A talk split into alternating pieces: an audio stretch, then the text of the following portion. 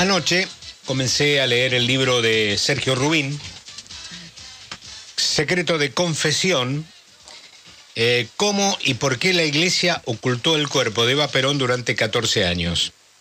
Un tema que vuelve a tener vigencia producto de los, de los, del recuerdo de estos días de la figura de, Eva Perón a 70 años precisamente de su desaparición eh, física. Hoy sabemos que el cadáver de, Eva Perón eh, descansa en la Recoleta, en la ciudad de Buenos Aires, en el panteón de la familia. Pero también supimos mm. que fue realmente una situación increíble que sucedió en la vida argentina, que cuando murió Eva Perón en el 52, ¿eh? el 26 de julio de 1952, luego del velorio en la CGT y todo lo demás, el trabajo de el anatomista Ara para embalsamar este, el cuerpo, comenzó ahí un verdadero misterio sobre dónde estuvo el cuerpo de Eva Perón. Y realmente tuvo un derrotero increíble, las novelas lo recuerdan, eh, atrás de la pantalla de, un cine, creo que está hasta en un este, tanque de agua, en la casa de un tipo de manera particular que un día, porque era un celoso custodio de lo que mm. tenía, escuchó un ruido en su casa, salió armado, le disparó a una persona y era su propia mujer. Una cosa que realmente te lo cuentan en una película y no lo podés entender. Finalmente, el cuerpo de Eva Perón, y es lo que narra con lujo de detalles este libro, recaló, como ustedes saben, en un cementerio en Milán. Hasta posteriormente habérselo entregado a Perón en Puerta de Hierro. No estoy espoleando el libro, porque esta es la historia conocida. Solamente estoy diciendo que Sergio Rubín hace un detalladísimo, detalladísimo recorrido de por qué llegó hasta ahí. ¿Cómo te va, Sergio? Buenas tardes. Hola, Fernando, qué gusto eh, hablar con vos y bueno, me ahorraste la, parte que era muy importante, lo que estás diciendo, poner el marco este, un poco a, todo eso, porque la verdad es que además de que tiene entretelones realmente insólitos, este, increíbles, tiene toda esa historia previa que un poco es el telón de fondo para entender todo lo demás, ¿no es cierto?, en torno a este cuerpo y a este ocultamiento que fue durante tantos años, 16 años, 14 con la Iglesia, claramente el secreto mejor guardado de la historia argentina, ¿no? Sin duda alguna. ¿Has reconstruido la escena porque vos conocías la totalidad de la historia o te fuiste enterando a medida que empezaste la investigación? No, no, no, no, no. Eh, yo, eh, este, digamos, eh, en la década del 90, ¿te acuerdas que estuvo la película de Alan Parker con, con Madonna? Sí. Después hubo una documental de, de mm, Tristan Bowers sobre Vita también, y ahí al final decía que el cuerpo había salido a Italia eh, bajo la custodia del Vaticano. Bueno, todo eso me movió a mí a la inquietud de investigar todo esto. En su momento con Clarín armamos un equipo de cinco o seis personas para tratar de develar esto, que no era nada fácil. Tomás Eloy, este, en su, el maestro Tomás Eloy Martínez, en su fantástico y formidable libro Santevita, que justamente la miniserie ahora se, va a hacer el libro de él este, habla, eh, se centra fundamentalmente en el periplo del cuerpo por Buenos Aires, un poco lo que vos recién estabas contando, este, pero dice él claramente, no engaña a nadie, que mezcla realidad con ficción y prácticamente no dice nada de cómo había sido el operativo para ocultarlo este, en una tarea de inteligencia entre el ejército eh, y la iglesia. Bueno, este, justamente esto fue lo que me movió a mí a hacer esta propuesta este, al diario, ya te digo, se armó un equipo de cinco o seis personas. Yo viajé a Milán, logré hablar con el sacerdote que le devolvió el cuerpo a Perón en el 71, el 3 de septiembre, en, en Puerta de Hierro. Logramos hablar por primera vez con el suboficial que en el 57, haciendo de falso viudo, porque el féretro sale con un cuerpo con otro nombre, María de Magistris, lo acompaña a Milán hasta su entierro en un cementerio de Milán y después en el 71 otra vez va a buscarlo y por tierra este, se lo devuelve a Perón. Fue armar un rompecabezas, Fernando, este, muy, muy dificultoso, que llevó realmente mucho, mucho tiempo, pero finalmente pudimos este, armar las piezas de este rompecabezas. Este, este representante del ejército que simuló ser el viudo de, de, la, de, las, de María, María Maggi Magistre, ¿no? Correcto, sí, El nombre supuesto de la persona que enterraron en el cementerio de, de Milán. ¿Es el único sobreviviente?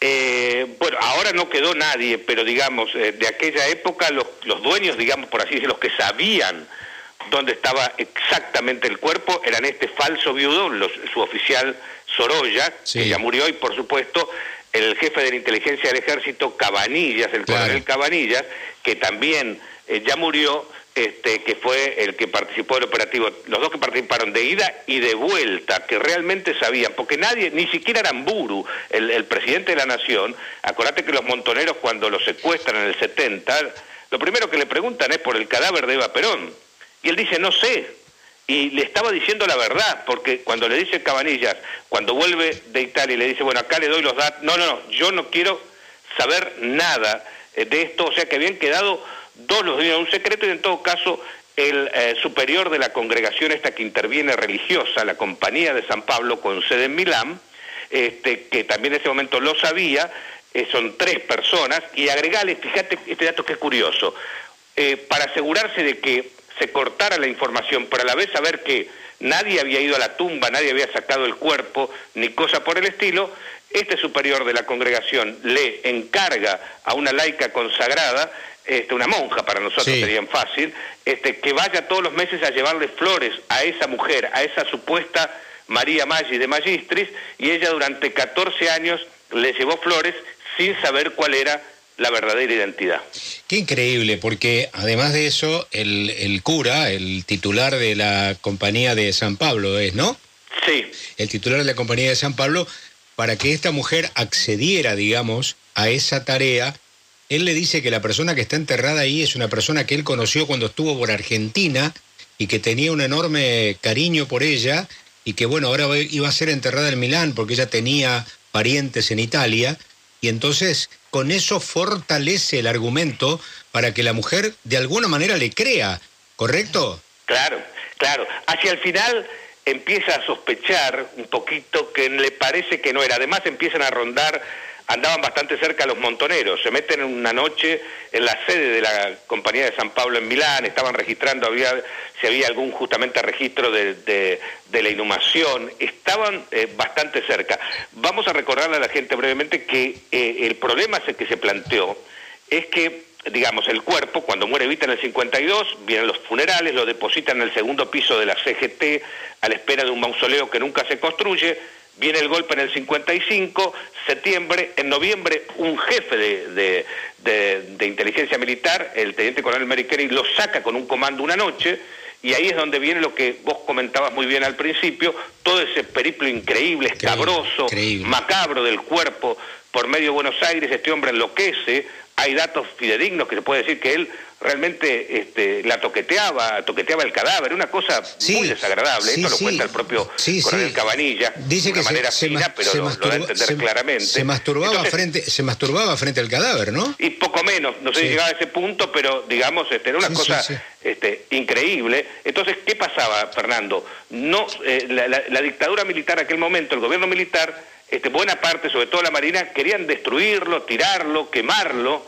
Acordate que le cortan un pedacito de un dedo, eso está registrado en el cadáver. para ver si para ver si se prende fuego o no, porque estaba, estaba embalsamado, tenía tanto químico que a lo mejor pensaban que no se podía prender fuego. Exactamente, exactamente. Entonces, bueno, este, ¿qué hacer? Y hay una cosa increíble con estos redondeos que, que digamos, este, un sacerdote, eh, el capellán del regimiento de granaderos a caballo, el padre Rodger, que era de esta orden de Milán, esta congregación de la Compañía de San Pablo, se entera por el jefe del regimiento, que era el, eh, teniente coronel Alejandro Agustín Lanuse, suena, este, que le dice Lanuse que Aramburo estaba muy preocupado porque no sabían, este, no sabía qué hacer con el cuerpo y él no quería que lo cremaran, porque era católico, decía, y en ese momento todavía la iglesia no autorizaba la cremación. Así que ahí empieza a surgir ese plan para llevarlo a Milán y ocultarlo bajo un nombre falso. Claro que Aramburu pidió el asentimiento del entonces Papa Pío XII, que finalmente, después de, bueno, estoy simplificando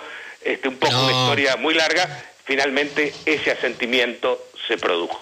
Vos sabés que el libro es apasionante. Yo ayer lo empecé a las 7 de la tarde y a la 1 de la mañana lo terminé, este, porque no, no, no, no, lo podía dejar porque es realmente apasionante. Además, has nutrido al libro de documentos interesantes para también colocar crónicas periodísticas de cómo era el movimiento de la época. ¿Por qué?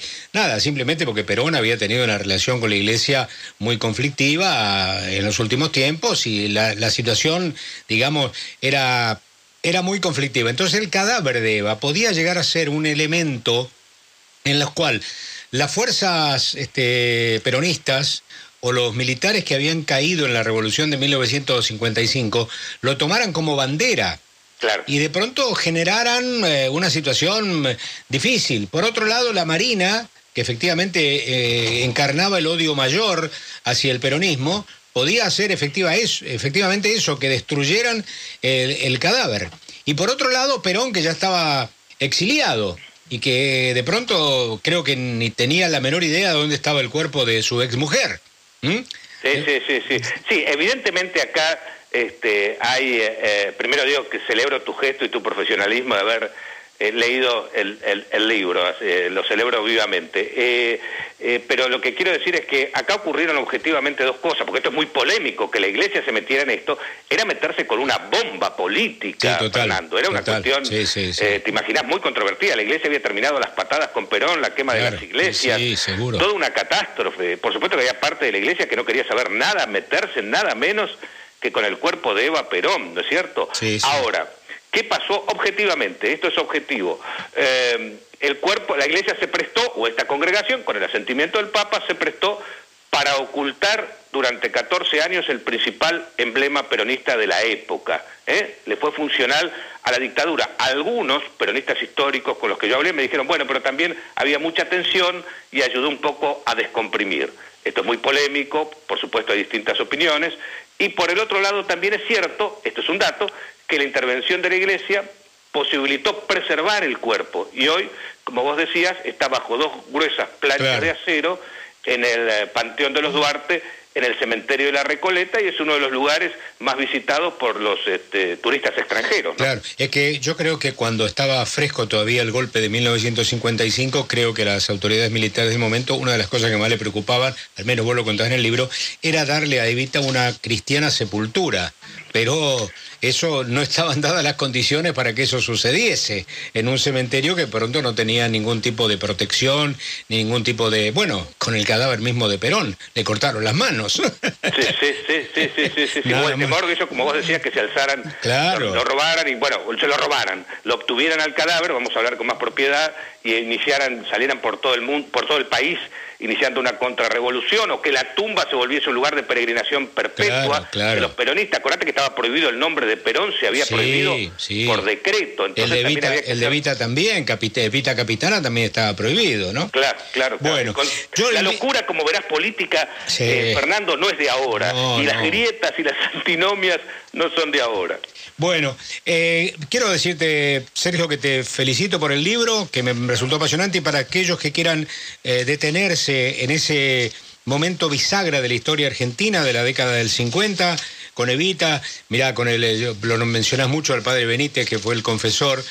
Yo creo que el confesor no, el padre Benítez fue el ideólogo de, de, Evita. el padre Benítez fue el jesuita, fue, nosotros le hicimos conseguimos un material que posamos en siglo XX Cambalache, yo no sé si vos lo viste, extraordinario, de un reportaje que le había hecho un periodista uruguayo a Benítez. Y fue, lo pasamos, me acuerdo, con un programa especial. Eh, hubo algunos periodistas, estaba Pose, invitado, este, que hizo también un libro sobre, sobre Vita. Creo que Galassi fue el que hizo un libro con, con Benítez, no estoy tan seguro, ahora se me escapa, ¿no? Bueno, eh, Galassi o Galazo. Galazo, Galazo, Galazo, ya se me ha pasado tantos años. Galazo, sí, sí, Bueno, y yo me acuerdo que hicimos un programa especial, que lo debe tener Telefe al programa, con un reportaje a Benítez e inolvidable, te digo, inolvidable. Y uno llegaba a la conclusión de que Benítez no había sido el confesor de Vita, había sido el ideólogo de Vita. Sí, sí, Jesuita, además, como Bergoglio. En fin, hay algunos puntos de contacto que, que, que uno puede con fineza eh, comenzar a atar. Sergio, le recomiendo a la gente que se lleven por delante este libro y van a conocer realmente, realmente un cacho grande de la historia en detalles y bien contado. El libro se llama Secretos de Confesión, lo escribe Sergio Rubín, el periodista, cómo y por qué la Iglesia ocultó el cuerpo de Eva Perón durante 14 años y además tiene el prólogo más que autorizado de nuestro amigo el doctor Nelson Castro. Te dejo un saludo grande, Sergio. Gracias, Fernando, por, por tu llamado y esto ha sido una investigación, quiero subrayarlo, absolutamente, va, dentro de lo posible, absolutamente objetiva. Aquí no hay ninguna cuestión partidaria de por medio, sino que nos pareció un buen desafío periodístico, un muy buen tema periodístico y por eso decidimos encararlo. Te agradezco mucho y lamento que tu segunda pasión deportiva sea Unión, estando en presencia de un sabalero, pero bueno, no sos, perfecto, Fernando. No, déjame eh, colocarte un pequeño asterisco a esta nota, Sergio. ¿Cómo se lee este tema de que el Opus Dei pierde poder dentro de la iglesia? ¿Qué es lo que se debe? Yo no sé, a lo mejor será tu próxima nota en el diario, no lo sé. Sí, estoy escribiendo. No, no, no me adelantes nada, mañana compramos el diario, quédate tranquilo. No, no, pero te digo, eh, me parece que está un poco magnificada la cosa. Eh, por supuesto que puede haber papas que tengan más onda o menos onda con el Opus Dei, pero en realidad hay una gran reestructuración que llevó ocho años en el Vaticano, de toda la curia vaticana, que era ya un deseo de todos los cardenales cuando se debatió el perfil del futuro Papa, cuando le eligen a Francisco, y bueno, dentro de toda esa reestructuración, todas las comunidades, las congregaciones, todas tienen que estar alineadas de la misma manera. Y el Opus Dei tenía una, una figura, digamos, jurídica dentro de la Iglesia especial, este, y se ha decidido que sea como todas las demás. Ah, tenía como una vida propia. Claro, que no tenga ningún privilegio, que sea como todas las congregaciones y todas las órdenes. Y eso se ha hecho. Ahora, si se quiere leer alguna intencionalidad, bueno, cada uno allá. Pero en realidad forma parte de esta reestructuración. Sergio, gracias. Un abrazo grande. Un ¿eh? abrazo grande, gracias. Gracias.